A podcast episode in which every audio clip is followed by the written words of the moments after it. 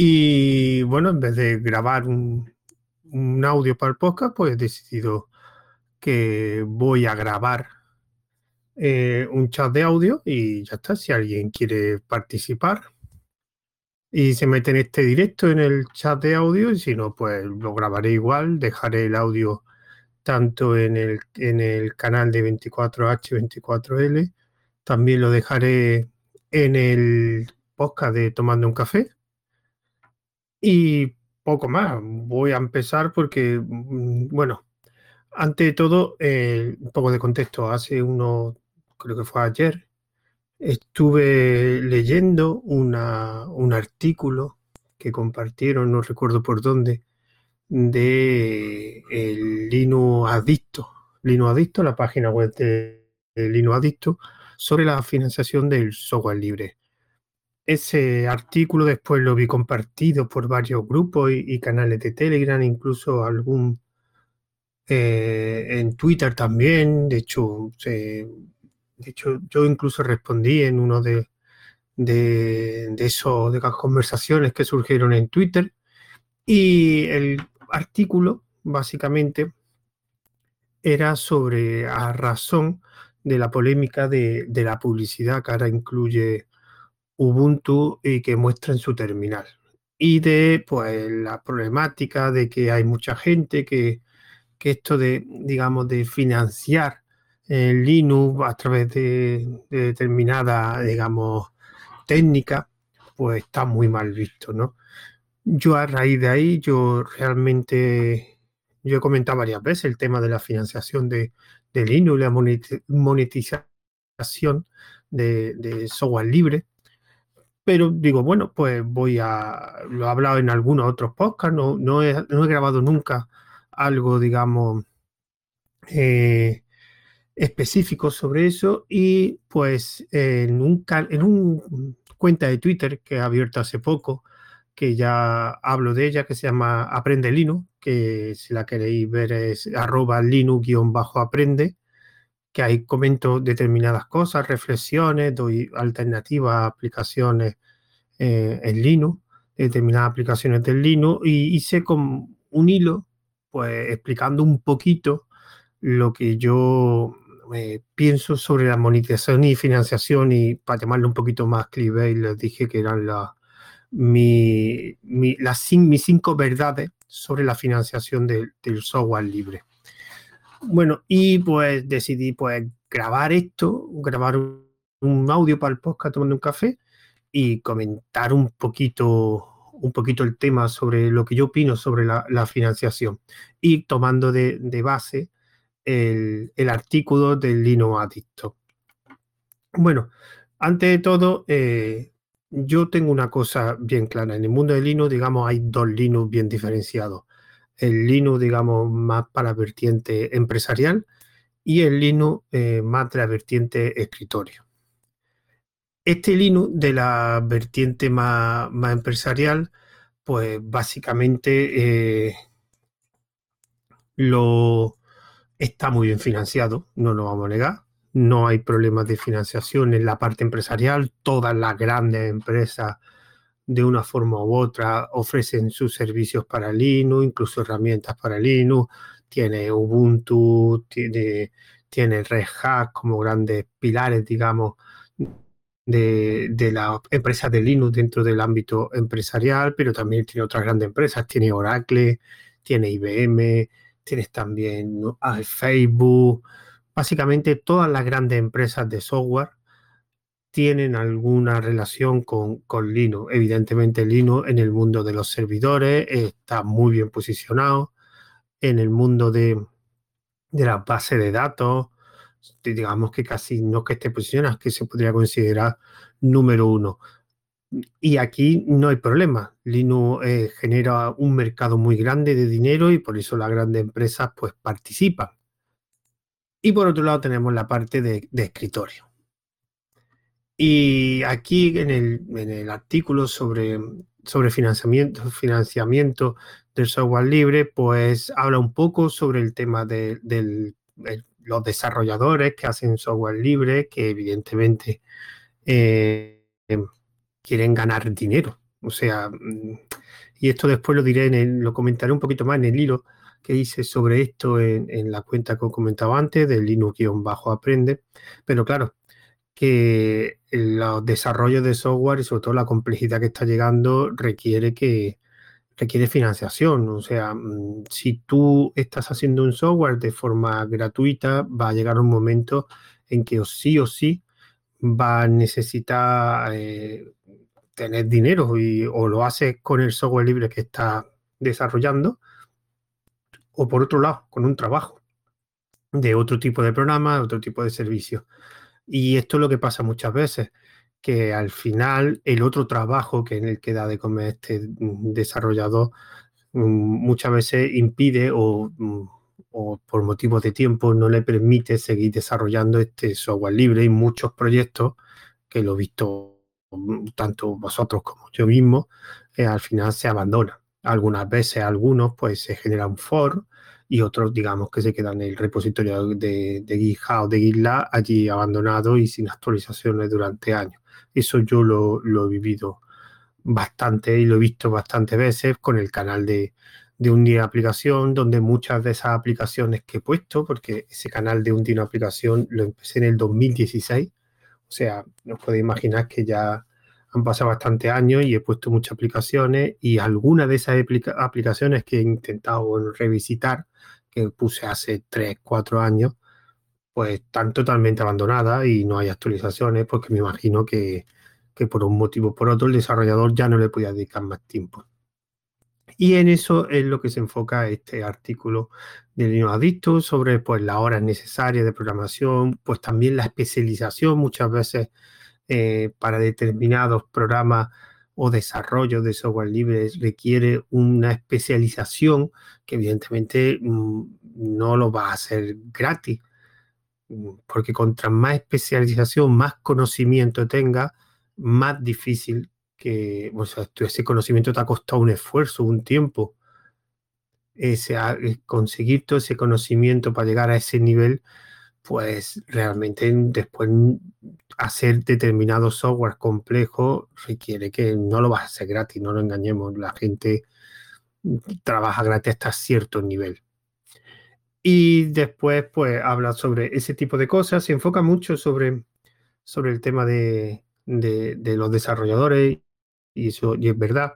Pero aquí voy a empezar un, poco ya a comentar mi, opinión. Ya he comentado lo del Linux de la empresa, donde realmente los, digamos, software que se utilizan más en el mundo empresarial, servidores web, por ejemplo, Engine, Apache, eh, base de datos como MySQL, MariaDB, mejor dicho, PostgreSQL, son herramientas que realmente mm, mm, creo que no tienen problema de financiación o yo, por ejemplo, no he leído noticias de que tuvieran problemas de, financiación.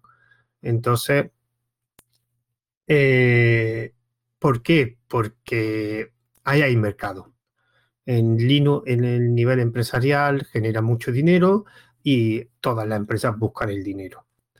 En cambio, en el Linux de, escritorio, generalmente si tú pones de, ejemplo a otras empresas que viven de, escritorio, por ejemplo, eh, de sistemas operativos, tanto Mac como, como Microsoft, eh, Apple, perdón, como Microsoft, con su Windows y con sus MacOS, pues por ejemplo, Apple vive de, la venta de hardware asociado a ese sistema operativo, que el sistema operativo de hecho lo, da gratis.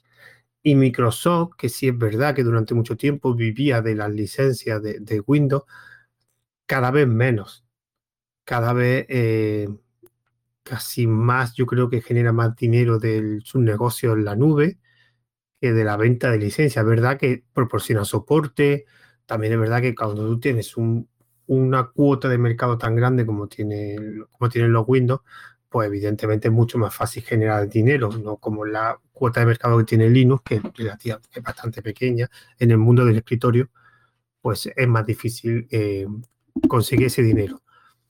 Y ese es el problema que yo le veo al escritorio de Linux, no genera dinero. O sea, ahora mismo hay surgiendo determinadas, bueno, lo llevan ya mucho tiempo, pero empresas que venden hardware con Linux, que poco a poco, pues me imagino que que irán vendiendo más, que yo creo que ese es el futuro del Linux de escritorio, son que esas empresas triunfen, o sea, tanto los System 74, creo que se llama, Tuxedo, en España van, van PC o, el Limbo, contra más hardware vendan esa, esa empresa, eh, mejor será para el escritorio. De hecho, el Limbus tiene un, un, modelo de, portátil con KDE, digamos, porque es la única forma que yo le veo en Linux que, que funcione. Y aquí, pues, me iba a centrar un poquito para que me sirva de guion en el hilo que comenté de, ese proyecto que tengo, de esa cuenta de, de arroba linux-aprende, donde comenté, pues, a raíz del, artículo que he dicho antes, de Linux Adicto, pues digamos mis cinco verdades. La primera, y como Twitter, digamos, no puede extenderte mucho por, la limitación que tienen de número de caracteres, pues una cosa que creo que tenemos que tener asumido. O sea, Linux no es el Linux de hace 30 años, donde había una serie de personas que su tiempo libre desarrollaban Linux, que había unas comunidades que desarrollaban distribuciones de Linux, hay una herramienta que, sí, que todo era bastante amateur, bastante mucho de comunidad, pero eso fue hace 30 años, 20, 20 años creo que son. Ya no es ese Linux. En Linux hay bastantes empresas involucradas, ya sean empresas, fundaciones, y eso es lo que hacía hincapié en la primera verdad que la mayoría del desarrollo de Linux realmente está financiado por empresas. Cada vez las comunidades eh, se enfocan más, o gente, a modo particular, eh, más difícil encontrarlo. Porque ya sea porque eh, hay el desarrollador directamente o el proyecto que están desarrollando es directamente de una empresa, algo muy ejemplo de Red Hat, Red Hat tiene diferentes componentes desarrollos que son suyos, que es verdad que después es software libre, por ejemplo SystemD o Pipe, Pipeware, o a través de fundaciones. Tiene la Fundación Mozilla, la Fundación de KDE, la Fundación de Genome, creo que Jin también creo que tiene una fundación, o sea, que realmente hay gente detrás que de una forma u otra está cobrando un sueldo y se dedica a eso. Otra forma también es eh, yo soy una empresa que utilizo una determinada herramienta software libre, pues bueno, pues voy a tener un trabajador mío y ese trabajador lo tengo yo contratado, pero se va a dedicar exclusivamente a ese proyecto de software libre que después nosotros lo, utilizamos. Esto seguramente habrá muchísimos más, eh, digamos, más casos, pero yo, por ejemplo, recuerdo el de KDE. KDE, de hecho, yo entrevisté a algún desarrollador de KDE que básicamente había una empresa le estaba pagando por seguir desarrollando en KDE. No es que el proyecto de KDE sea de esa empresa, pero sí ponía desarrolladores pagados por ellos. Sí, también que algunas grandes empresas también, también lo han hecho. De hecho, creo que Microsoft también desarrolla cosas para el kernel. HP, durante, no sé si ahora lo, pero sí es verdad que grandes empresas, sobre todo en el desarrollo del kernel, ah, tienen, digamos, programadores contratados que se dedican a, una parte del desarrollo del kernel. Y cada vez hay menos gente que, digamos, desarrolla eh, de forma individual, que seguramente la habrá, pero digamos que, estamos llegando a, a una complejidad en el desarrollo de, dentro del ecosistema de Linux que básicamente requiere profesionalizarse. Es una cosa que ya existe. El segundo punto que habrá de este hilo es que una cosa que parece increíble, que todavía hay gente que no se dé cuenta. O sea, casi ningún proyecto de software libre, casi ninguno, yo diría que ninguno, pero he puesto el casi porque no lo sé. No sé, o sea, no estoy 100% seguro que esto se cumpla. Bueno, pues casi ningún proyecto de software libre se financia solo de donaciones. ¿Por qué? Las donaciones son una ayuda, pero si son de forma, la mayoría individuales, son de poca cantidad y con eso no se va a sustentar un, desarrollo de un proyecto de software libre. Por eso yo creo que, ningún proyecto de software libre y los que lo tengan están muy, eh, muy mal financiados dudo mucho que yo recuerdo eh, una entrevista que hice a un, a un desarrollador de KDE que me dijo que la fundación KDE Eh, las épocas buenas creo que tenían, no sé si eran de presupuesto 100.000 o, o 200.000 euros, que eso no es nada. A todo el ecosistema de cadenas no es nada. Había una parte que era de donaciones y, y otra parte que era de proyectos, digamos, independientes, otra, otras financiaciones, otra, otros ingresos. No nos engañemos, las donaciones están muy bien, está muy bien que done la gente a los proyectos de software libre, pero vamos a poner las cosas claras. De donación raro es que un proyecto se financie bien. Aparte de eso, que tampoco es que se done mucho, o sea, no nos engañemos. La gente no suele donar mucho, aparte que el importe siempre suele ser 10, 15 euros, 20, nadie va a donar 2.000 euros, a lo mejor, pero no es lo habitual.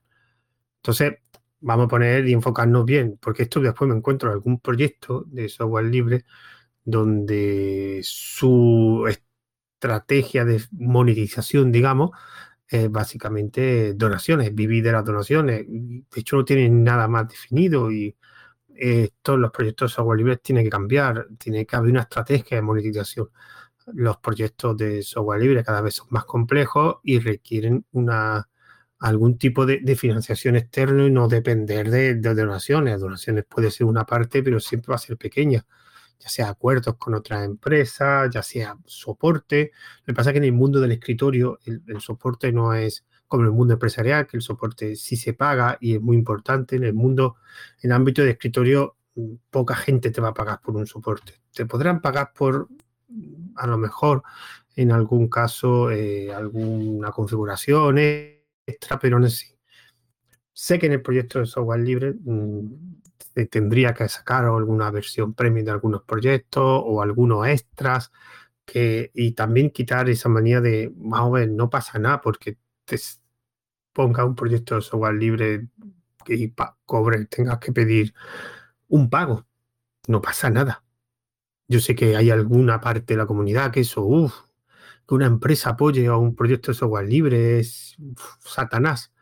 O que eh, esta parte del proyecto de software libre es de pago, uff, eso es. Y encima al momento sacan un for donde esa parte de pago la hacen gratuita. Estoy en contra de eso y conozco varios casos de proyectos de software libre, de que, claro, como el código está disponible, tú básicamente eh, dejas ciertas partes, plugins, extensiones que sean de pago y te viene alguien y te saca el código fuente todo eso y lo pone todo gratuito.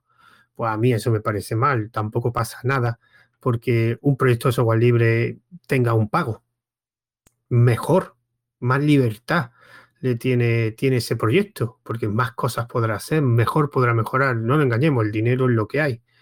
El dinero es necesario al fin y al cabo. Y esto recuerdo cuando Audacity, básicamente Audacity, que era un software que utiliza muchísima gente, pero mucha, mucha, mucha gente, sobre todo en el mundo del podcast, lo utiliza mucha gente. Y vino una empresa, no sé cómo fue el acuerdo, no sé si es que compraron, eh, digamos, el proyecto, que no creo, creo que más bien fueron que contrataron a los desarrolladores y al momento hubo gente que lo vio fatal, que lo fatal porque van a poner telemetría, van a poner y al momento empezamos a sacar for quitando telemetría y todo eso. Antes de que sacaran la primera versión, digamos, con, digamos, con los desarrolladores contratados. Pero ha pasado el tiempo y el Audacity sigue desarrollándose, no se ha cerrado el código ni ha hecho nada. No sé lo que habrá pasado con esos for sin telemetría, porque yo soy de los que opino que muchas veces de los for se abusa. O sea, yo tener un for que solo y exclusivamente quita telemetría, no añada nada, no, no tenga un desarrollo después independiente, me parece absurdo. Yo, ¿por qué no esa gente que está al for no apoya al software original a que sea mejor? Eso es algo que, que siempre ya una vez lo comenté en uno de, los, de los audios del podcast, de que, del abuso que se hace de los for, de hacer un for por hacer un for. Y me parece que, eso está mal. Tenemos que empezar a, digamos, evolucionar y profesionalizar, que profesionalizar el software libre no significa que sea todo cerrado y que las empresas lo, lo, lo controlen todo. La comunidad siempre puede, siempre tendrá su importancia. El tercer punto que hablé de este hilo de, de la cuenta de Twitter de, de Linux-aprende eh, me quería enfocar a algo que he dicho antes, de que se tiene todavía por parte de gente algún, digamos, como un mito de que en el software libre se hace principalmente con desarrolladores que en su tiempo libre eh, hacen determinados programas. Eso ya hace tiempo que pasó. A lo mejor una herramienta de terminal sencilla la puedes hacer en tu tiempo libre, pero va a llegar un momento en que el tiempo libre el que tienes, y sobre todo si tienes otro trabajo, el que te da de comer, y lo que he dicho antes, muchas veces em, se empieza así y después pues no tienes tiempo para el software libre, con lo cual si o haces software libre gratis o te dedicas a o tu trabajo que te da de comer, digamos, te da el sueldo que te permite vivir, pues al final, pues tiempo que tienes lo dedicas a, eso.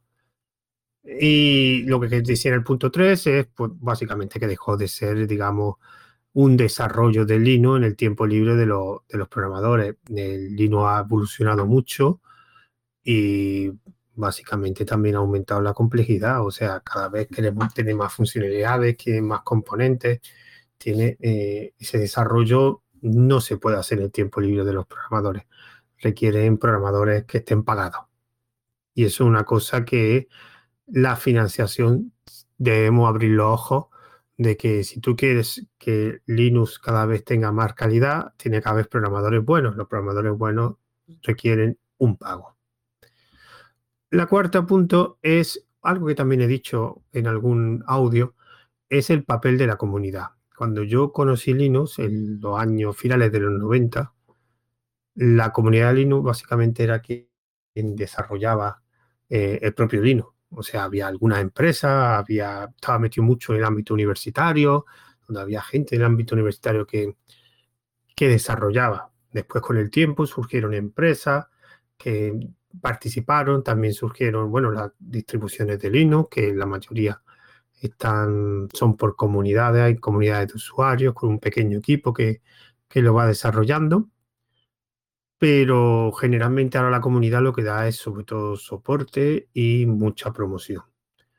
Desarrollo, bueno, evidentemente la comunidad de GNU es grande, pero solo hay un pequeño porcentaje de gente que participa activamente en el desarrollo. Es lógico, digamos, el desarrollo tanto de una aplicación o como desarrollar cualquier componente en GNU requiere unos conocimientos y, una especialización que no, que no lo tiene todo el mundo, toda la gente de la comunidad. Además, hay una cosa que siempre he dicho, el dinero no está en la comunidad, por lo que he dicho antes. O sea, la comunidad puede donar, pero las donaciones suelen ser de pequeñas cantidades. El dinero está en la empresa. Con lo cual, lo que hay que hacer es fomentar todo esto desde el punto, como repito, del ámbito del escritorio, ámbito empresarial. Como he dicho al principio, mm, no hay problema de financiación. Con lo cual, lo que hay que hacer es fomentar que las empresas se involucren de una forma más o menos ética y siguiendo las directrices del software libre y de las licencias libres pero que participen más. No, lo que no podemos hacer es que cada vez que una empresa intenta participar de una forma u otra en un desarrollo de software libre, hay gente que mete el grito en el cielo o hay parte de comunidad que, que le produce alergia. Pero es que así las empresas son las que tienen el dinero. Y si queremos buen software, tiene que estar bien financiado. Es una cosa que repetiré y que he repetido varias veces, pero es que en el, lado del escritorio es lo que hay. Y por último, en el quinto, pues relacionado también con el cuarto punto, que generalmente mm, todos los proyectos de software libre tienen que empezar a mirar un poco más su lado comercial. Que vale, era un proyecto de software libre que fomenta o que tiene una, una directiva o un pensamiento, una filosofía de software libre, código disponible, que la gente pueda participar, pero tenemos que ver ya un poquito más el lado más comercial, sobre todo hay determinados software y herramientas software libres que ya son bastante complejos, son muy usados y como siempre la frase típica de free no es gratis. Y Linux está evolucionando mucho y cada vez requiere que, que esa evolución acompañada también de una evolución también de eh, el grado de financiación que tienen los proyectos. No puede ser una y otra vez que te encuentres un proyecto que está hecho por una o dos personas casi sin dinero, porque eso al final quema y lo que se consigue es, eh, es que se quemen las personas que están involucradas en el proyecto y, lo dejen y se dediquen pues, por a otra cosa. Entonces, muchas veces lo que no puede ser es que cada vez que haya un software libre que, que sea ya tipo Engine, por ejemplo, que se haga detrás una, una empresa para ofrecer servicio y haya gente de la comunidad de, Linux que le siga pareciendo mal que, que participe. Lo que no puede ser es que cada vez que yo, y esto lo, he leído y lo he escuchado muchas veces, que Microsoft participa en tal cosa, haya gente que, que va a dominar Linux. Linux no se va a dominar porque participe Microsoft, porque para eso está el software libre, están las licencias libres, y pues lo mismo que existe Google Chrome, pues también existe Chromium, ¿vale? Entonces Google puede controlar Chrome, pero no puede controlar Chromium. Pero gracias a eso, Google está participando en el software libre y existe Chromium, porque Chromium principalmente es un desarrollo de Google, no un desarrollo de la comunidad. Entonces, pues vamos a ver la parte positiva, habrá parte negativa, pero también por la parte negativa es que tienes una herramienta de código cerrado como Google Chrome, pero vamos a ver la parte positiva, tienes también Chromium. Chromium se puede utilizar para muchas cosas. Por eso cuando yo veo que Microsoft eh, se vuelve más activo en el mundo de línea, evidentemente se vuelve por, por sus intereses, pero también nos interesa a nosotros porque más dinero, más desarrolladores y sobre todo más, más financiación.